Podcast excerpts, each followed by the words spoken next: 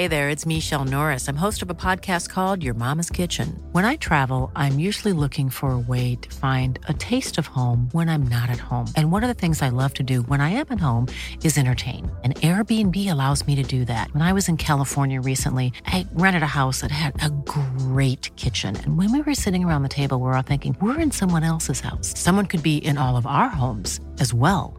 If you have a home, but you're not always at home, you have an Airbnb. Your home might be worth more than you think. Find out how much at airbnb.com/slash host. Entrevista.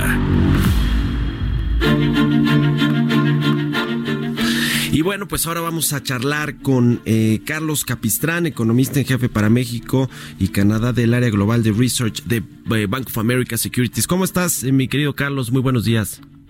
Hola, ¿qué tal? Muy buenos días. Gracias, como siempre, por tomarnos la llamada.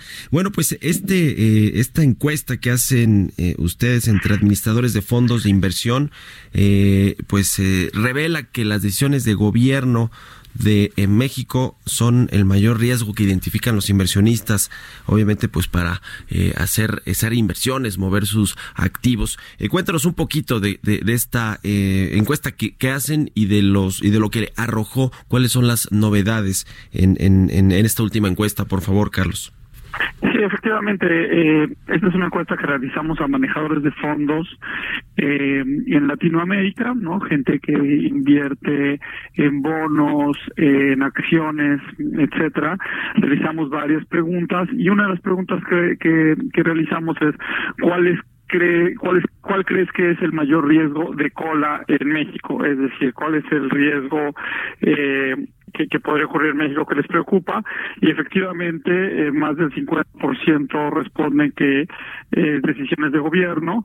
Eh, la segunda respuesta es una desaceleración eh, en Estados Unidos. y básicamente entre estas dos respuestas tienes pues la mayor parte de, de, se acumula la mayor parte de la probabilidad. Digamos, esas son las dos cosas que actualmente preocupan más a los inversionistas eh, respecto a los potenciales riesgos de cola para México. Sí, ahora, ah, digamos, el, el, esta encuesta que realizan ustedes periódicamente eh, casi siempre ha ubicado también este asunto de las decisiones de gobierno, sobre todo con esta nueva administración, como uno de los riesgos para la inversión privada, pero eh, ha venido disminuyendo, ¿no? Es decir, antes estaba más alto el porcentaje de los eh, administradores de activos que consideraban este como el principal riesgo, ¿no? Las decisiones de gobierno, la, la política, pues, pública y la narrativa que tiene el presidente.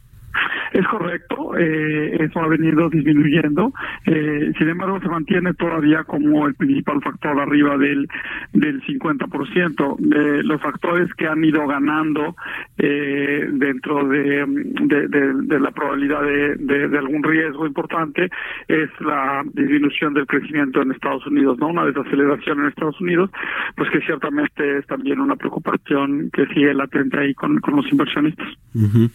El tema del sector energético, eh, Carlos, eh, y la inversión que se va a anunciar en los próximos días, este acuerdo de inversión en, infraestructura del sector energético en particular, en lo que tiene que ver quizá con alianzas con petróleos mexicanos, con la Comisión Federal de Electricidad.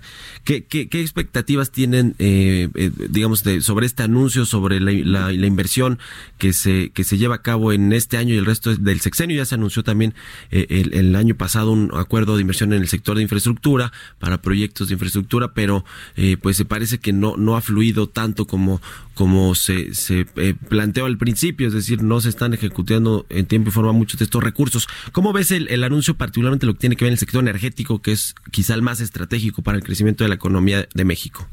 Pues mira, sí es una de las cosas que más nos preguntan los inversionistas es muy pendientes de, de, lo que se anuncie por el paquete de, eh, de infraestructura ahora energético, el paquete energético eh, en general. Eh, aunque yo te diría que una de las principales preocupaciones es la incertidumbre, ¿no? Tal cual, o sea, cuando muchos inversionistas se acercan con, con nosotros o con, o con autoridades en, en México, eh, el punto que les preocupa es que a veces reciben mensajes eh, digamos, diferentes dependiendo de los distintos actores con los que hablen dentro del gobierno en México. Y eso les preocupa, les preocupa un poco. Eh, lo segundo es, pues sí, efectivamente están muy pendientes y eso probablemente tiene que ver con lo que tú, con lo que tú mencionas. Probablemente uno de los eh, factores más importantes para el crecimiento este año está en, en los proyectos energéticos, en primer lugar, y como tú también dijiste, en la, en la, en la medida en que puedan llevar a cabo eh, los proyectos de infraestructura que ya fueron anunciados. Eh, nosotros esperamos un crecimiento de 0.5% para este año, eh, pero ciertamente pues ese crecimiento podría ser mayor en la medida en que se detonaran estos programas de infraestructura y que se anunciara pues una apertura en el sector el sector energético. Eh, ¿Cómo se ve México, eh, Carlos, eh, en, el, en el entorno global como país atractivo a la inversión, digamos, en Latinoamérica, para hacer comparaciones un poco más justas? ¿Cómo se ve México en, temas, en temas de inversión de cartera? Porque, bueno, hay inversión que se hace, digamos, en, en, inversión fija, ¿no? En, México, en, fábricas, en plantas, en maquinaria, etcétera, pero hay la inversión financiera que es más a la que ustedes se refieren, ¿no? Estas encuestas que hacen con los administradores de activos. ¿Cómo se ve México en, en cuanto atractivo como, como país para invertir? Eh, ustedes que tienen pues esta relación con, con los eh, fondos de inversión. Pues es muy interesante, justamente lo que preguntas, y mira, te lo voy a decir en comparación con Brasil, que es el otro país grandote de Latinoamérica. Básicamente hay dos activos eh, eh, importantes dentro de la gente que contesta esta encuesta, que son eh, los, los de la bolsa de valores, ¿no? Y los bonos de la, deuda, ¿no? Por el lado de la bolsa, México se ve muy mal porque ahí es un factor de crecimiento y lo que estamos viendo es que México todavía no, pues no crece ¿no? Los últimos datos que tenemos es incluso de una contracción económica y si bien se espera, como incluso nosotros esperamos una aceleración para este año, pues es una aceleración menor.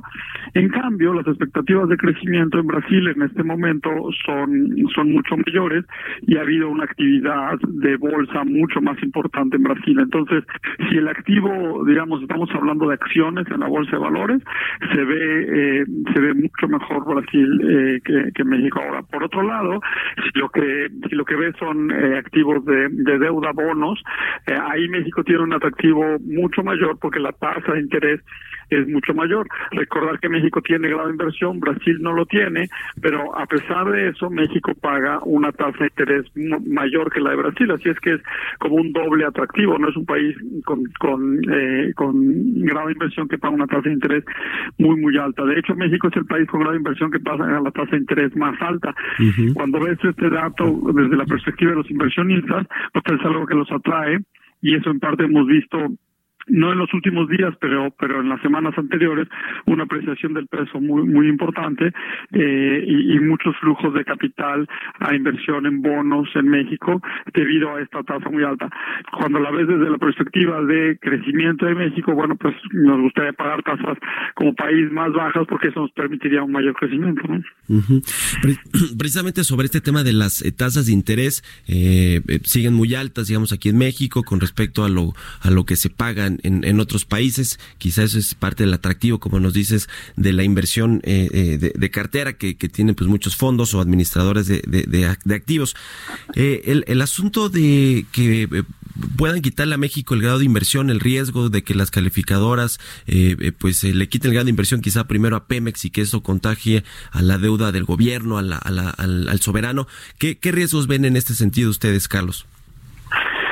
Nosotros vemos que eh, que México pierda el grado de inversión no es un riesgo que veamos para para este año. Hay que recordar que México tiene varios niveles arriba el grado de inversión, digamos tiene espacio. Eh, sin embargo, pues ciertamente hemos visto una tendencia a que las calificadoras han ido bajando eh, eh, la calificación de México y han puesto a México con perspectiva negativa.